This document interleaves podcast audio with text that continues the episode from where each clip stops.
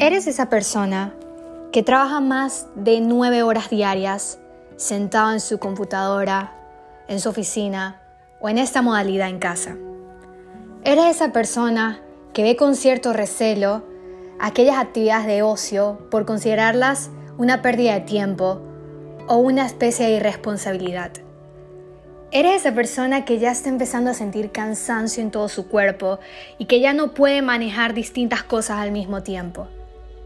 Eres esa persona que simplemente consigue agotador el seguir manteniendo relaciones sociales, ya sea con tus amigos o con tu pareja.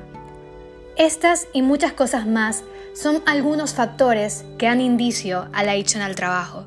Una adicción que lleva a la persona a enfocarse únicamente en su ámbito laboral sin pensar en el resto, sin pensar en una actividad social, sin pensar en el día a día. Trabajar en exceso no te hace ser más exitoso. Puedes tomarte un descanso. Tranquilo, el ocio no es algo malo.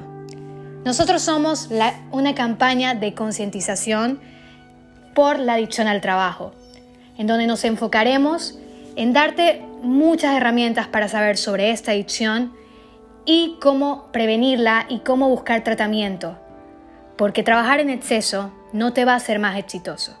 Campaña de concientización en torno a la adicción al trabajo. Síguenos para más información en Adicción al Trabajo OK en Instagram y Twitter.